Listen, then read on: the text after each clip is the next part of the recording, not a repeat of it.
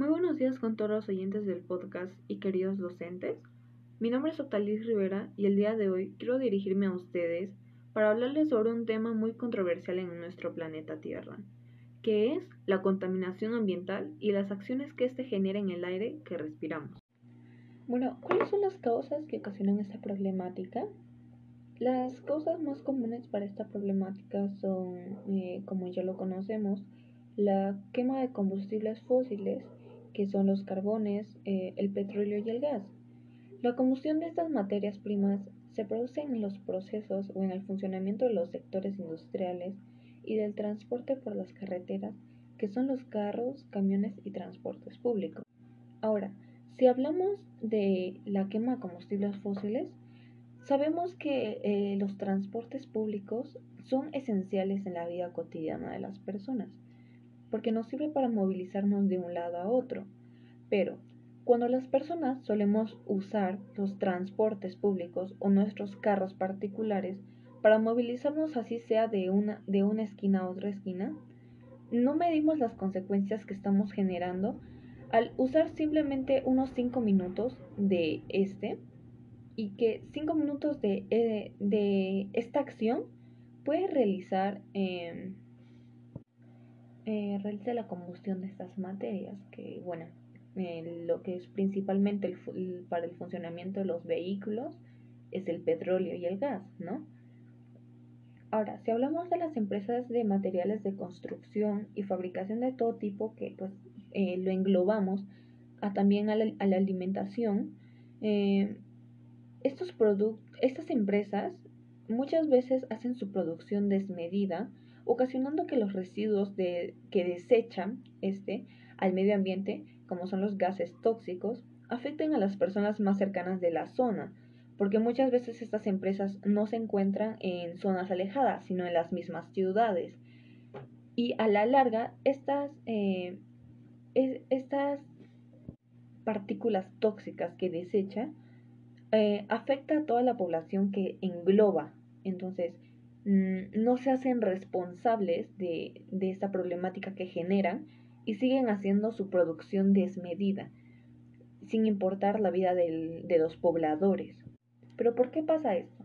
Porque son empresas grandes y al ser empresas grandes, el Estado les beneficia. ¿Por qué? Porque eh, como sirve también de sustento para la población, el Estado no, no mide que ese cuida a la población, sino que le, gusta que éste produzca y al este producir genera ingresos para el Estado y para el país mismo.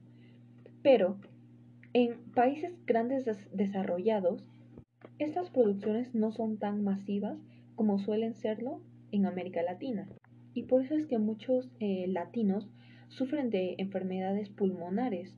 Mm, que bueno, explicaré las causas en, el tercer bloque. Bueno, también tenemos la basura que se desecha a diario, que contrae partículas que al estar en contacto con el aire son dañinas para todo ser humano, especialmente cuando estas basuras son quemadas y sus gases, el humo que tira esa basura, también son tóxicos, afectando directamente en los pulmones y mezclándose con el aire que respiramos. Pero ¿por qué se genera esta acción? Muchas personas creen eh, que al quemar la basura mm, no están contaminando el aire, sino que están haciendo un favor para no amontonar más basura. Pero esto es todo lo contrario, ya que al quemar basura también estamos potenciando eh, fuertemente a que la contaminación del aire que respiramos se vuelva más contaminada, se llene de partículas que nos afectan a los seres vivos, porque a todas las personas en realidad nos afectan, así sea que ellos tienen el sistema inmunológico muy fuerte, a todas las personas a la larga nos va a afectar. Y es por eso que se recomienda no quemar la basura más que sino desecharlo en los puntos o en, donde los carros basureros normalmente suelen pasar para que ellos hagan su trabajo, lo recojan y lo lleven a los puntos específicos donde están estos desechos de basura. Ahora, ¿cómo pueden afectar ciertos contaminantes específicos? Los procesos de estos contaminantes varían según sus nombres y sus procesos. Entre ellas podemos encontrar al ozono a nivel del suelo, que el ozono es un irritante fuertemente que puede limitar las vías respiratorias, forzando al sistema respiratorio a trabajar más para proporcionar oxígeno.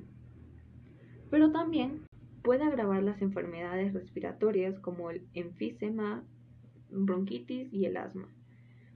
Puede dañar paredes profundas en los pulmones, aún después de desaparecer ciertos síntomas como el tos y el dolor de garganta, y también uno de los síntomas que muchas personas suelen presentar es causar ruido al respirar. ¿Cómo, ¿Qué quiere decir esto? Muchas personas cuando normalmente suelen comer, eh, parece que, comieran apresurados o que la falta de aire les impidiera comer. Esto porque, porque se ocasiona porque su sistema inmunológico y sus pulmones no están dando suficiente aire a todo su cuerpo. Y es importante ver esto con un especialista, porque a la larga esto puede empeorar, ocasionando enfermedades más severas. Bueno, también podemos encontrar al dolor de pecho, que pues eh, es por principalmente los pulmones, y la, encontramos la resequedad de la garganta, el dolor de cabeza y las náuseas, ¿no? El ozono en nuestro cuerpo puede disminuir la resistencia a las infecciones y producir mayor fatiga en las personas. Entre ellas podemos encontrar al ozono a nivel del suelo, que el ozono es un irritante fuertemente que puede limitar las vías respiratorias, forzando al sistema respiratorio a trabajar más para proporcionar oxígeno. Pero también puede agravar las enfermedades respiratorias como el enfisema, bronquitis y el asma. Puede dañar paredes profundas en los pulmones, aún después de desaparecer ciertos síntomas como el tos y el dolor de garganta, y también uno de los síntomas que muchas personas suelen presentar es causar ruido al respirar. ¿Cómo, ¿Qué quiere decir esto? Muchas personas cuando normalmente suelen comer, eh, parece que, comieran apresurados o que la falta de aire les impidiera comer. Esto porque, porque se ocasiona porque su sistema inmunológico y sus pulmones no están dando suficiente aire a todo su cuerpo. Y es importante ver esto con un especialista, porque a la larga esto puede empeorar, ocasionando enfermedades más severas. Bueno, también podemos encontrar al dolor de pecho, que pues eh, es por principalmente los pulmones, y encontramos la resequedad de la garganta, el dolor de cabeza y las náuseas, ¿no? El ozono en nuestro cuerpo puede disminuir la resistencia a las infecciones y producir mayor fatiga en las personas. Ahora, también tenemos la materia particulada, que según estudio de científicos, han establecido una relación entre la materia particulada, especialmente las, las materias particuladas finas, y una variedad de problemas eh, de salud importantes, como están entre ellos el empeoramiento del asma en las personas, las enfermedades cardíacas y pulmonares. Muchas personas con eh, estos síntomas llegan terminando a las salas de emergencia en los hospitales por problemas respiratorios. Ahora, también tenemos la materia particulada, que según científicos ah, han establecido una relación entre la materia particulada y las, las materias particuladas finas. Y hay, una grande, y hay una variedad grande de problemas de salud importantes entre ellas, las cuales son el empeoramiento del asma, en personas asmáticas, enfermedades cardíacas y pulmonares. También mayor visita a las salas de emergencia por problemas respiratorios como estos, síntomas eh, respiratorios agudos incluyendo dolor de pecho intenso, jadeo y empeoramiento de la tos, menor funcionamiento pulmonar que puede experimentarse como falta de aire, bronquitis crónica y como es de esperarse, muerte prematura. Ahora, tenemos también el monóxido de carbono, que gracias al monóxido de carbono reemplaza el oxígeno en los glóbulos rojos de la sangre de las personas que tienen enfermedades cardíacas. Estas están más propensas a desarrollar dolores de pecho cuando se exponen a niveles bajos de monóxido de carbono y la exposición a altos niveles de monóxido de carbono puede... Ahora, en el monóxido de carbono, que es una también de las partículas que pues, se asocia a este, el monóxido de carbono reemplaza el oxígeno eh, a los glóbulos rojos de, la sangre. Las personas que tienen enfermedades cardíacas están más propensas a desarrollar dolores de pecho cuando se exponen a niveles bajos de monóxido de carbono. La exposición a niveles altos de monóxido de carbono en las personas con estas enfermedades puede disminuir los reflejos y causar confusión y somnolencia.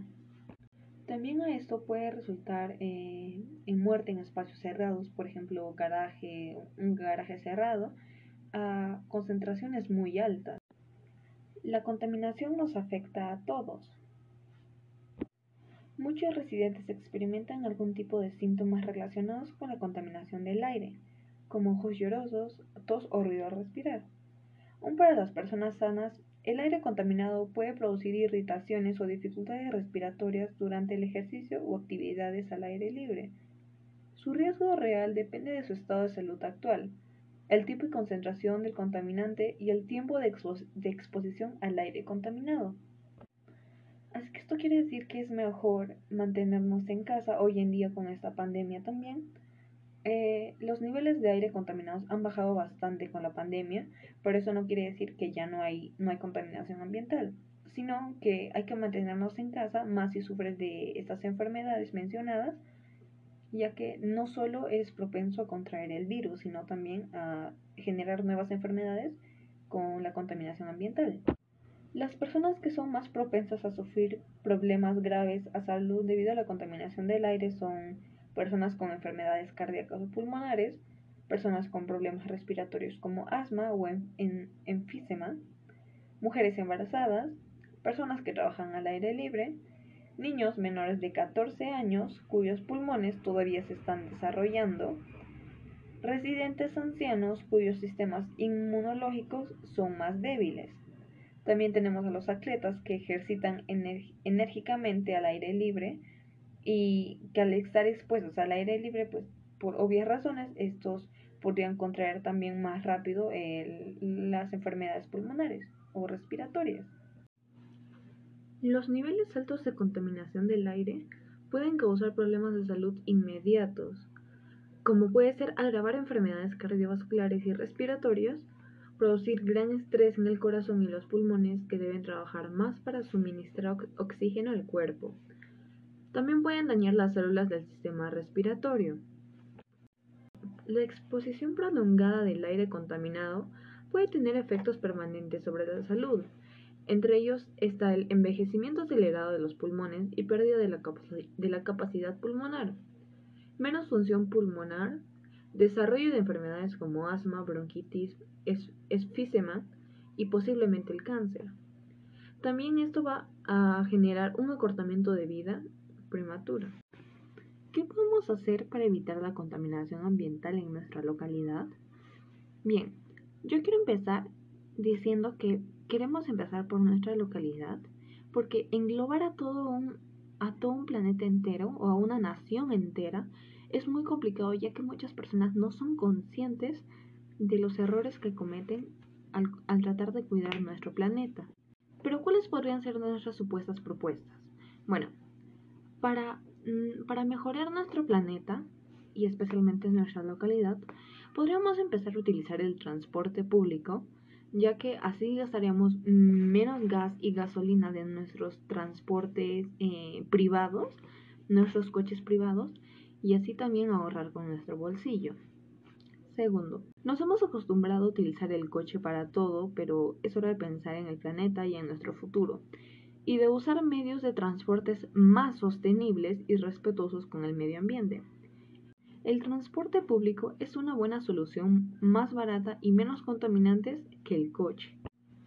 Segundo, también podemos comprar productos locales que vienen de nuestra localidad principalmente. Somos una localidad eh, que produce una gran variedad de alimentos y una de las cosas que más contamina son los vehículos. Si compramos productos locales, evitamos que los adquiramos en el supermercado que se transportan desde lugares lejanos con el gasto de combustible y la contaminación que esto, que esto supone.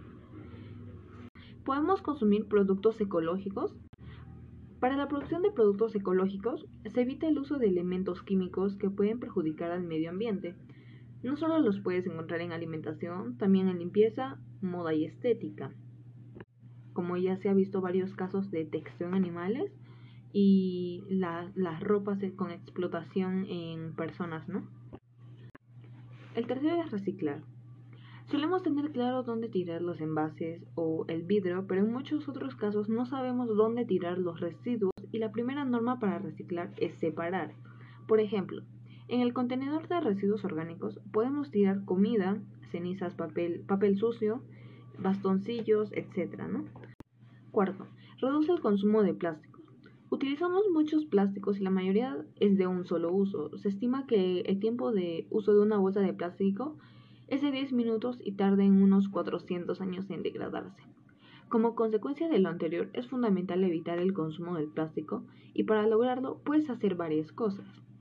Como utilizar bolsas reciclables cuando vayas a comprar, puede ser de tela, evitar los productos envasados en plástico y apuesta por aquellos que están envasados en papel, cartón o vidrio. Compra productos como legumbres, frutos secos, jabones, etc., que pues estos eh, se mantienen en, su estado, no se pasan rápidamente y no es necesario volver a comprarlos cada semana. Cuarto, disminuye el uso del agua y la energía eléctrica. El agua es un recurso que se puede agotar, por lo cual es fundamental cuidar su uso. Eso lo podemos lograr con pequeños gestos como cerrar el grifo cuando te lavas los dientes, reciclar el agua, ¿no? En, caso de la energía eléctrica, es fundamental reducir el uso eh, optado por electrodomésticos de bajo consumo, utilizando bombillas tipo LED, apagando las luces de casa cuando no estemos o evitando los aparatos electrónicos. Quinto, elige energías renovables. Las energías renovables son aquellas que se obtienen de fuentes naturales que producen energía de manera inagotable, como pueden ser el sol, el aire o el mar. Además de ser inagotables, no tienen impacto en el medio ambiente. Para utilizarlas, puedes colocar paneles solares en tu casa de forma que recibas energía eléctrica para calentar el agua de tu vivienda. Por ejemplo, en definitiva se trata de concientizarnos sobre la importancia de cuidar nuestros entornos y de enseñar a los más pequeños en la casa para que también lo hagan, de forma que convivamos en entornos más seguros y libres de contaminación. Bueno, con esto concluimos el día de hoy. Muchas gracias amables oyentes por acompañarme el día de hoy con este importante y controversial tema en la salud de las personas. Recomendarles siempre tener en cuenta los pasos a seguir para mejorar nuestra calidad de aire y para nuestras futuras generaciones. Hasta la próxima.